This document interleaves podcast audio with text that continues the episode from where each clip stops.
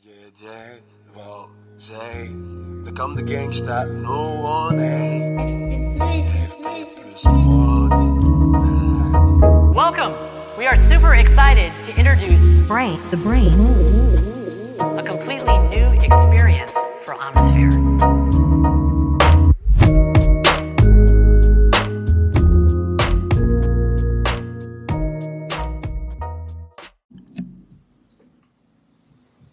Hello les amis, bon retour dans les podcasts de l'antifragilité. C'est toujours un plaisir de vous parler en direct de la maison, en direct de chez moi, plus en direct d'un bateau en pleine mer asiatique. Euh, je suis content d'être à la maison, je suis content d'avancer sur beaucoup de projets, dont le centre naturopathie à Hormez, mon école qui euh, qui converge euh, tout en fait euh, les les différents domaines que j'ai explorés ces dernières années et ça fait faire émerger beaucoup de choses. Et c'est déjà en train de faire émerger beaucoup de choses en moi. Et j'espère vraiment qu'on va s'éclater. Qu'on va s'éclater qu'on va s'amuser qu'on va créer un lieu unique euh, comme l'a fait Paul Check euh, pour ceux qui connaissent le Check Institute. Ça s'écrit C-H-E-K Paul Check, c'est un grand monsieur du développement personnel. Il a commencé dans le monde du sport, hein, c'est l'un des plus grands coachs euh, reconnus au monde. Mais il a fait quelque chose de très très large. Il est allé voir jusqu'à du monde de la spiritualité. Euh, il a toutes sortes de- d'enseignements dans son école qui ne touchent pas seulement à la sphère physique, mais aussi euh, à la sphère mentale, aux neurosciences, etc. Et c'est vraiment sur ce modèle-là, très global, très total, que je veux créer ce centre.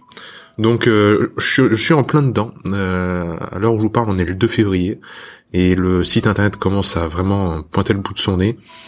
Je pense qu'on va le lancer cette semaine. Bref, ce début d'année, il est un petit peu compliqué parce que euh, y a eu la grosse épreuve de Porima, euh, il y a eu euh, un éloignement de la famille, il y a eu un décès important dans la famille. Je vais pas vous raconter ma vie, mais voilà. Bref, il y a eu beaucoup de choses qui étaient dures, physiquement, personnellement, moralement, mentalement, au niveau de la famille.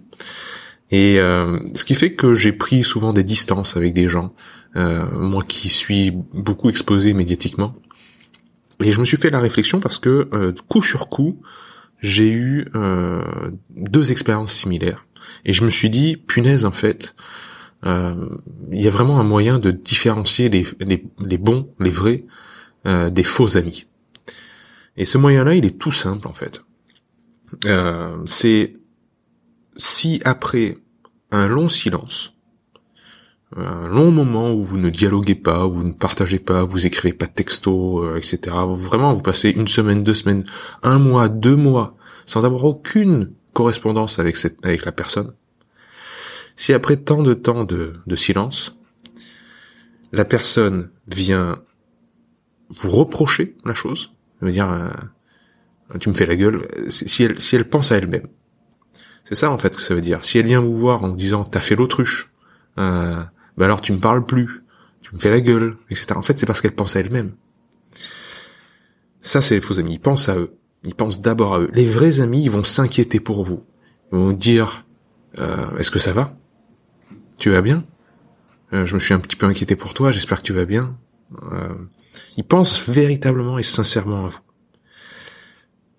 Et ça, c'est vraiment très important de faire la différenciation parce que c'est, il y a des liens de dépendance vraiment perfides. Euh, vraiment, on dit les, pervers euh, narcissiques, euh, ce genre de choses. Euh, ces liens de dépendance et de pitié aussi, hein, où euh, ils vont s'apitoyer sur votre sort. Ils vont dire oh mon pauvre etc j'espère que ça va j'espère que et vraiment ils vont vous accorder leur pitié ce qui est terrible en fait pour vous parce que ça va vous mettre déjà euh, sans doute que vous êtes dans une situation qui est pas facile mais en plus ça va vous mettre dans la position de euh, la personne qui doit rassurer. J'en ai souvent parlé dans, sur ce podcast mais ça c'est assez terrible. Et c'est vraiment une, une une preuve de un aveu un, un- ouais un aveu de faiblesse hein, pour moi c'est euh, on vous pousse à être faible, on vous pousse à, à, ras- à- à rassurer les autres, on vous pousse à valider en fait que en ce moment ça va mal. Alors qu'un vrai ami, il va vous rendre fort. Il va vous donner la sensation d'être fort. Il va vous renforcer. Donc c'est un lien de renforcement, un vrai ami. C'est un lien euh, positif.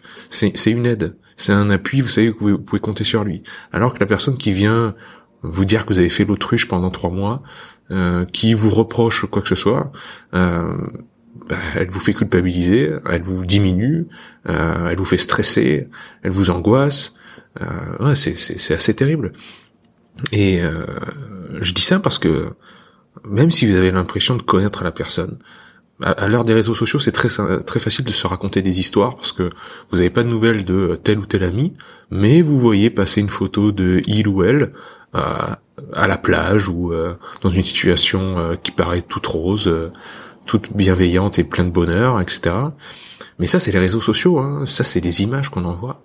Et vous savez pas si en arrière-boutique, il n'y a pas des pertes familiales, il n'y a pas des gros problèmes émotionnels, il n'y a pas des, des, gros moments de sombre, obscurs, où on est en, en perdition et on a besoin d'un ami. Et arriver de but en blanc sans savoir quoi que ce soit, et accuser l'autre de ne pas donner assez de nouvelles, euh, lui dire qu'on il nous fait la tronche, etc. C'est très égoïste. Vraiment, c'est penser d'abord à soi. Et voilà, donc pour moi, ça c'est un, un filtre qu'on doit avoir pour différencier les, les vrais et les faux amis, parce que c'est exactement ce qui m'est arrivé. C'est-à-dire que, euh, voilà, j'ai vécu euh, l'aventure de Porima. Alors non seulement j'étais en mer, avec très peu d'internet, mais en plus c'était facile. C'était mentalement difficile, physiquement difficile. J'étais loin des miens pendant la période de Noël. Euh, bon, en rentrant, je, perds une personne de ma famille. Bon, un décès de plus, etc. Mais tout ça, c'est pas public. Si vous vous intéressez pas à mes réseaux, vous pouvez pas savoir. Et encore, je postais des trucs de, de Porima, mais je postais, postais des photos où il faisait soleil et j'étais souriant. Donc on peut pas savoir que c'est dur. Donc on peut jamais savoir en fait la vie des personnes à travers les réseaux sociaux, ni à travers les commérages. Hein. Je parle des réseaux sociaux, mais c'était vrai avant aussi.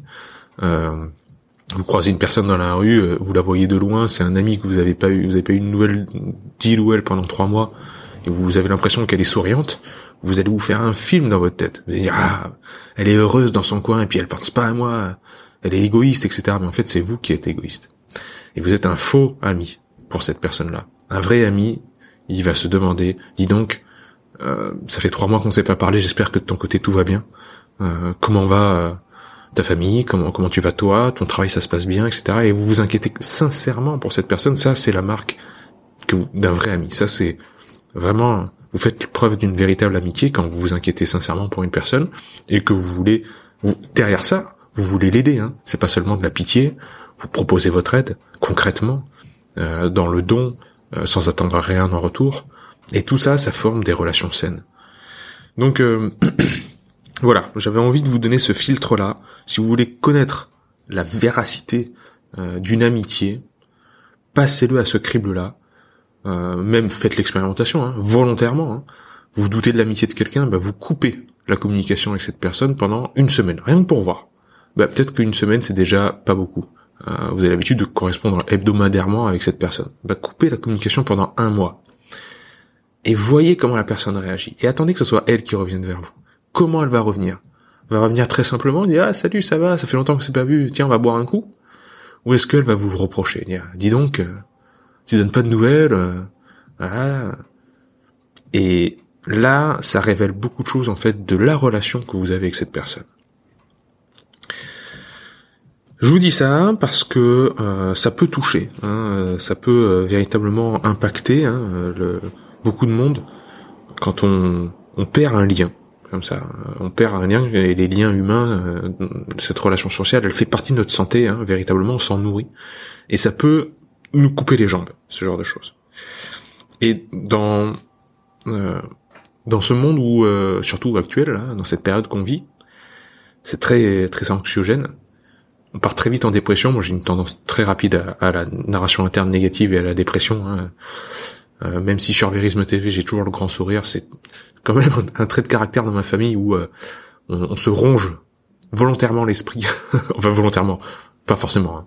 En tout cas, on se ronge tout seul l'esprit euh, et on est son propre sabotage eh bien, euh, j'ai toujours cette maxime qui me revient moi, c'est euh, celle du, samouraï moderne hein, de, Patrice Franceschi qui dit que quand le courage est aveugle, la générosité peut tout.